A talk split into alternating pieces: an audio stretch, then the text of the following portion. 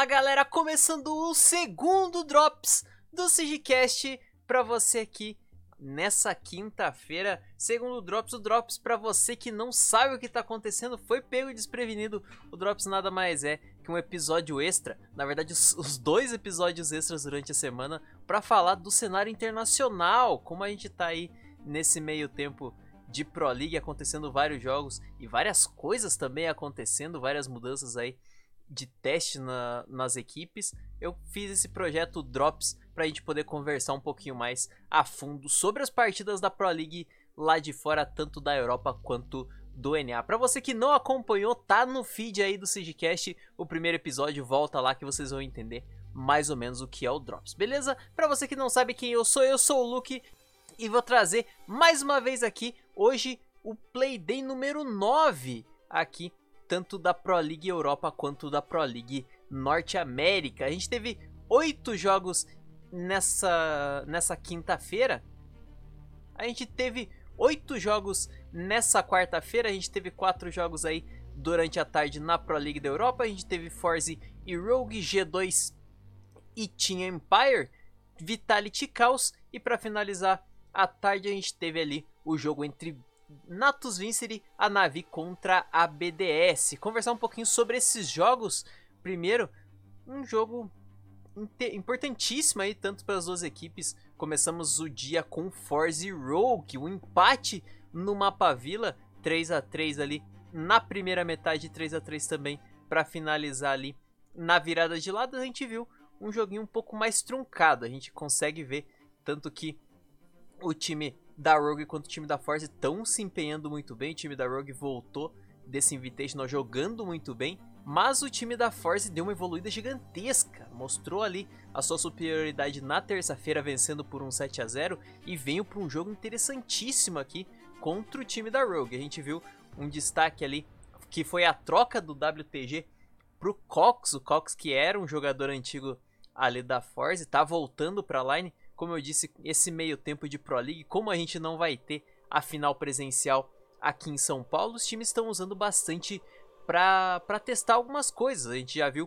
na segunda-feira da Force com o Amision, o primeiro jogo ali como empréstimo do Amision, e esse nesse meio tempo, não sei se foi na terça ou na quarta-feira mesmo, a gente teve o anúncio oficial do Amision indo para o time da Force é, pegando a posição do Kama. O Kama aqui acabou saindo dessa line, então o Amisil coloca.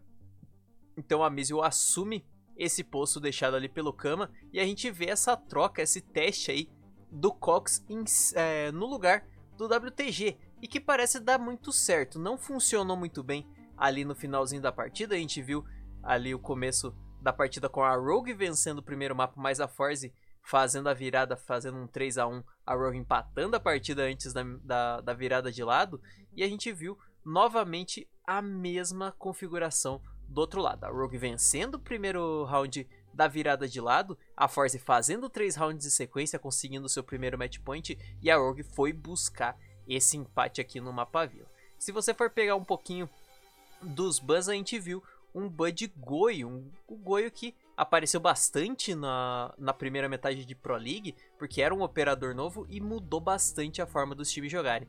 E ele foi banido ali pelo time da Rogue. A gente teve outros bans de Maverick, Bana e Mira, mas é uns bans que a gente acaba vendo constantemente aí pelo mapa Vila. E Bana por conseguir jogar seus X-Kairos de longe, conseguindo abrir pixels de longe, e o Maverick só para dar aquele trabalhinho ali para os times conseguirem tirar talvez um, uma carga um talvez tirar ali uma Electroclaw, até mesmo o, a, as cargas de choque do Bandit.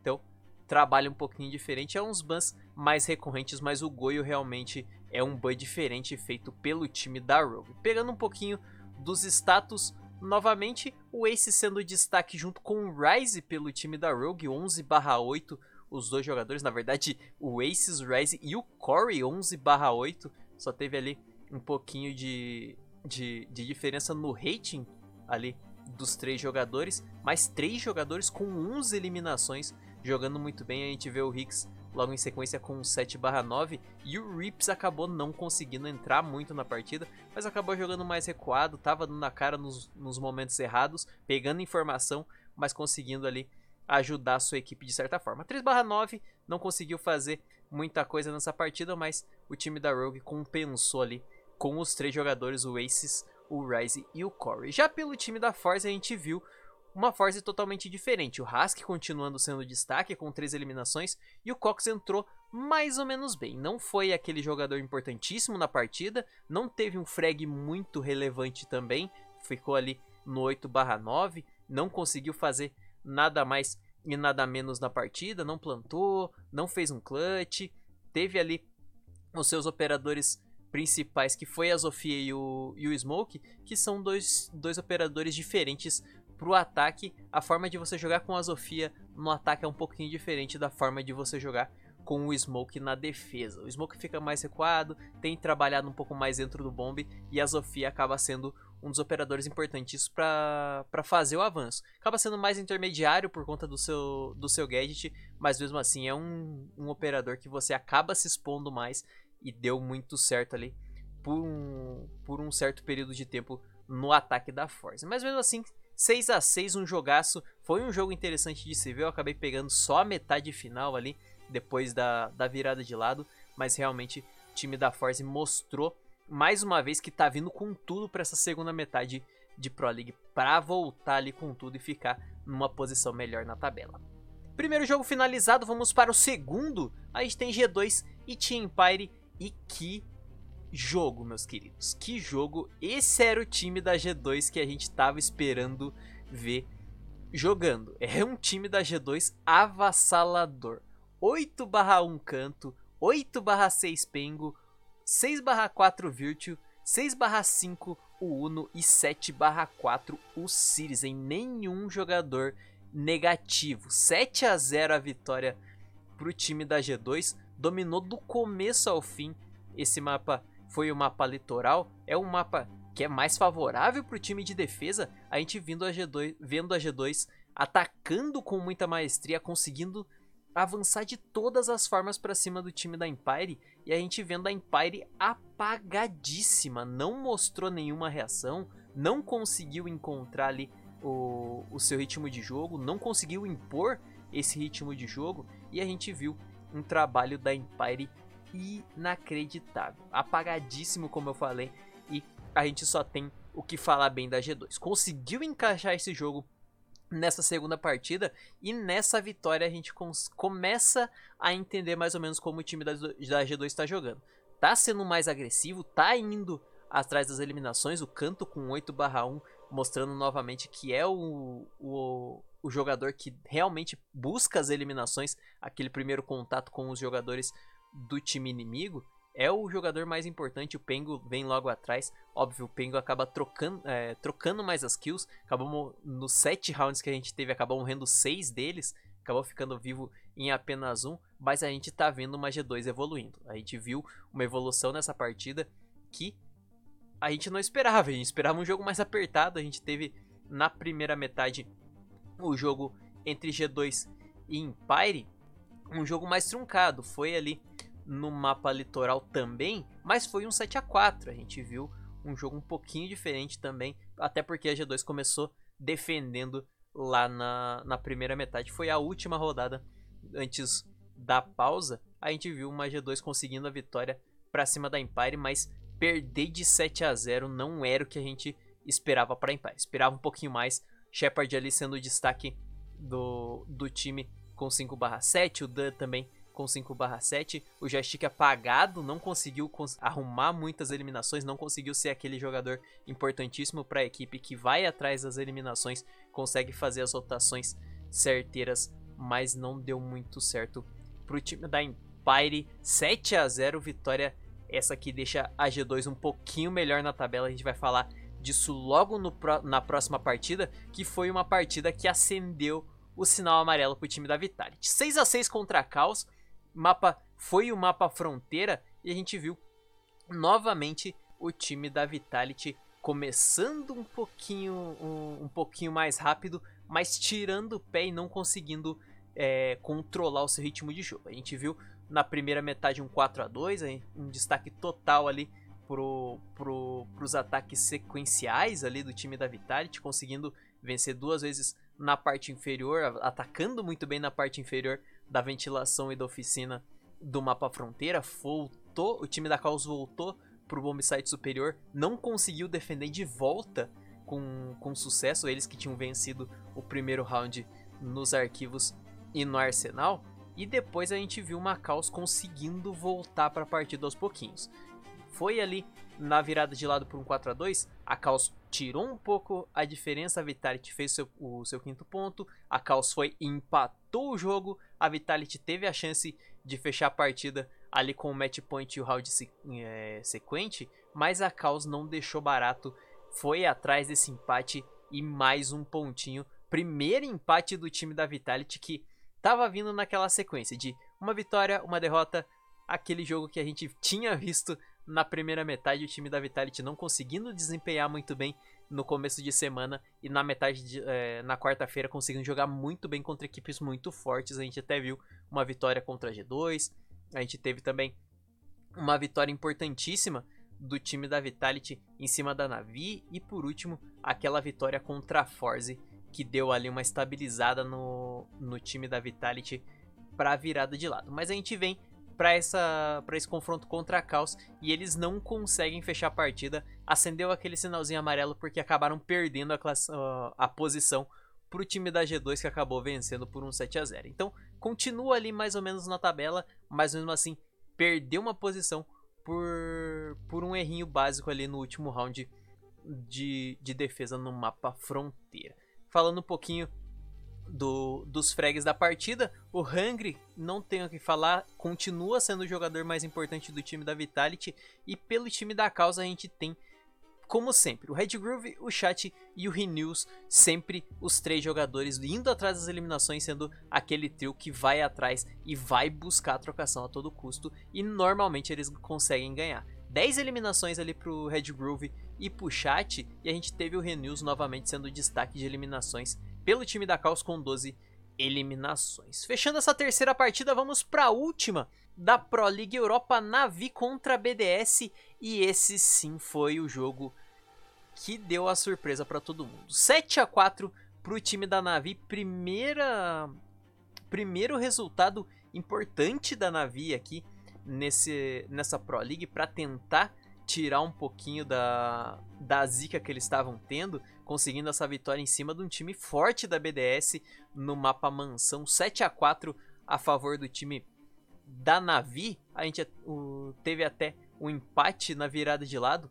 mas depois disso o time da Navi dominou do começo ao fim ali a sua defesa, conseguiu defender com sucesso quatro vezes, só perdeu um dos rounds pro, pro ataque da BDS. Se a gente for ver, time da, da Navi conseguiu encaixar um pouquinho melhor com a entrada do Blur do Penix. O Blur que veio de empréstimo, como eu falei lá na, na terça-feira, e o Penix que veio assumir a posição do Citizen, que acabou saindo e foi para G2.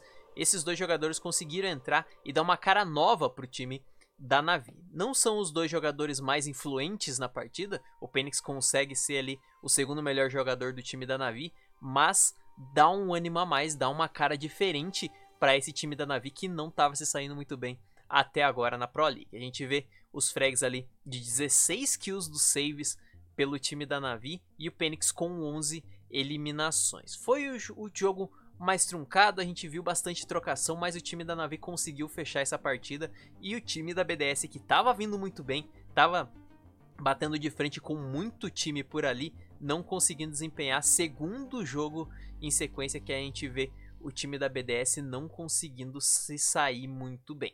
O time da BDS que acabou perdendo para o time da Caos na segunda-feira e vem para um, para uma derrota para a Navi, realmente dá um alerta aqui pro time da BDS. Precisa dar uma melhoradinha. Tinha chegado perto em pontos ali do time da BDS. Hoje empatou e o time da BDS tá com o, a sua posição já é, a, já arriscada, porque a gente tem a Forze, a BDS, a Caos e a Navi, todos com 10 pontos ali na metade de baixo da tabela para você ver como tá embolado essa essa tabela da Pro League Europa. Para a gente finalizar aqui, nada muito diferente nesse, nessa partida. Pra gente finalizar essa Pro League Europa, passar rapidinho pela tabela. Novamente a gente vai falar de cima para baixo. A gente tem em primeiro colocado, ainda em primeiro colocado, com um empate a gente tem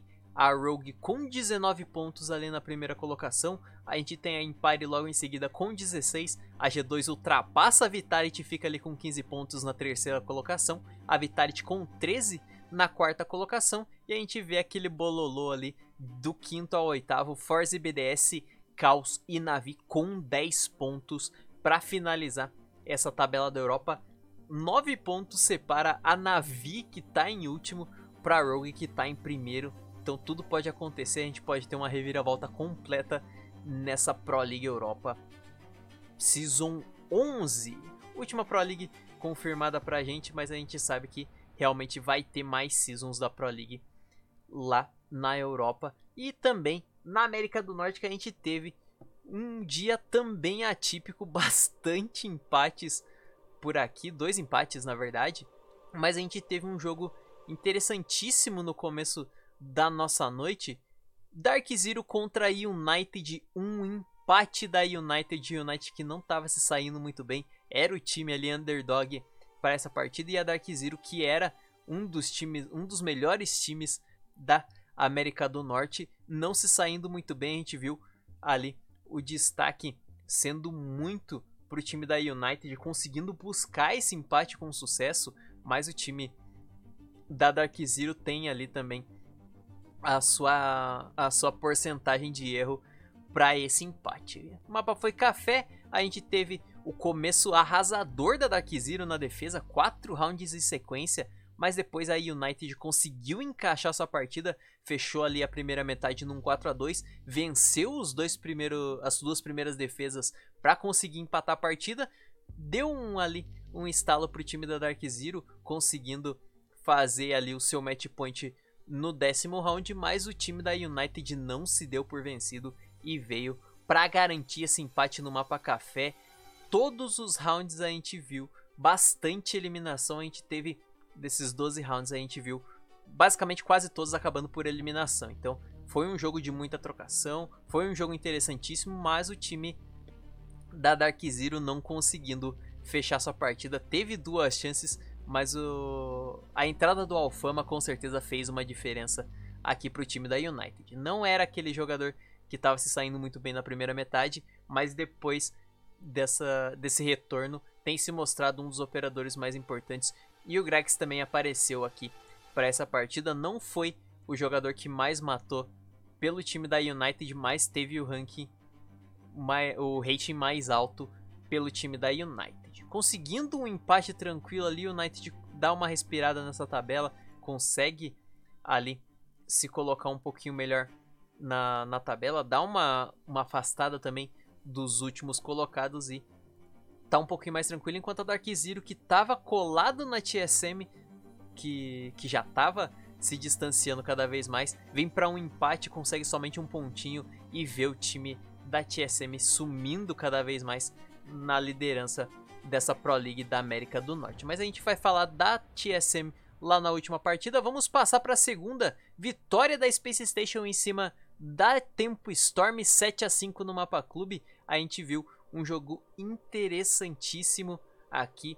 Parecia que ter, teríamos outro empate, mas o time da Space Station, como a gente falou, é um time que vem muito preparado, é um time que realmente, depois do Invitational, tem batido em todo mundo. O, não é aquele time que vem de stomp, aquele time que subestima o seu oponente, tanto que o time da Tempestorm conseguiu dar uma recuperada ali na segunda metade, a gente teve a primeira metade virando num 4 a 2 a favor do time da Space Station, Tempestorm vencendo duas defesas apenas só na parte inferior, na capela e no arsenal do mapa club, e o time da Space Station vencendo todos os ataques na parte superior, tanto na, na sala do financeiro quanto no, no quarto e academia. Então, o ataque da Space Station veio muito bem. Na virada de lado a gente teve até um, uma Space Station fazendo o quinto ponto, a Tempo Storm conseguindo fazer o seu terceiro. A Space Station venceu mais um round ali na parte, na parte inferior.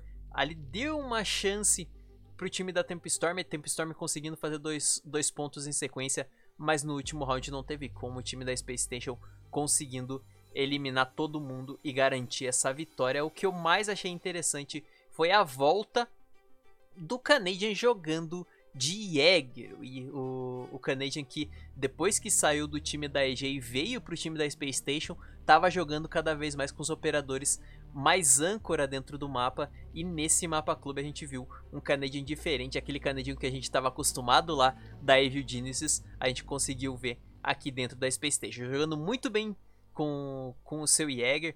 Não foi o melhor jogador da partida, mas conseguiu encontrar ali um ritmo para sua equipe na defesa para conseguir essa vitória com sucesso em cima da Tempo Storm. Lá pelo outro lado, o Mark novamente na, na Tempo Storm não foi o Slop que, que entrou no, no, na line principal para essa partida. E a gente tem o melhor jogador ali do time da Tempo Storm, o Mark The Shark, dividindo a, a primeira colocação. Ele só ganha no rating que tá com 1.0, só ganha ali do Dream, que também teve 10 eliminações, mas tá com rating um pouquinho menor, acabou não conseguindo garantir muitas eliminações em começo de round, que é importantíssimo, porque ele era o jogador que dava muita cara em momentos errados. Não era o jogador que precisava buscar eliminação, tanto que ele jogava muito, ele, ele basicamente jogou de Maverick e Smoke pelo, uh, por essa partida, e não é o jogador que realmente precisa dar a cara. É o cara que precisa segurar um pouquinho mais, não se expor tanto, porque são operadores. Ele usa os operadores importantes para uma tática. O Maverick e o Smoke são muito importantes. O Maverick para fazer as aberturas no mapa club, mas ainda tinha o Tetio, então não era tão interessante ele trabalhar esse Maverick, mas ele acabou trabalhando muito esse Maverick, dando a cara nos momentos errados e acabou não dando muito certo pro time da Tempestorm. O Dream ali ainda em segundo colocado, o segundo melhor jogador da Tempestorm precisa só melhorar isso que o time da Tempestorm provavelmente dá essa virada de chave e consegue dar uma melhorada nessa Pro League. Terceiro jogo dessa noite de hoje, da noite de ontem, perdão, a gente teve o um empate entre Reciprocity e Evil Geniuses. A gente teve esse empate, ninguém esperava muito dessa partida, até porque o time da IG não estava se saindo muito bem, não tá com uma equipe muito concisa para essa Pro League e o time da Reciprocity estava se saindo muito bem.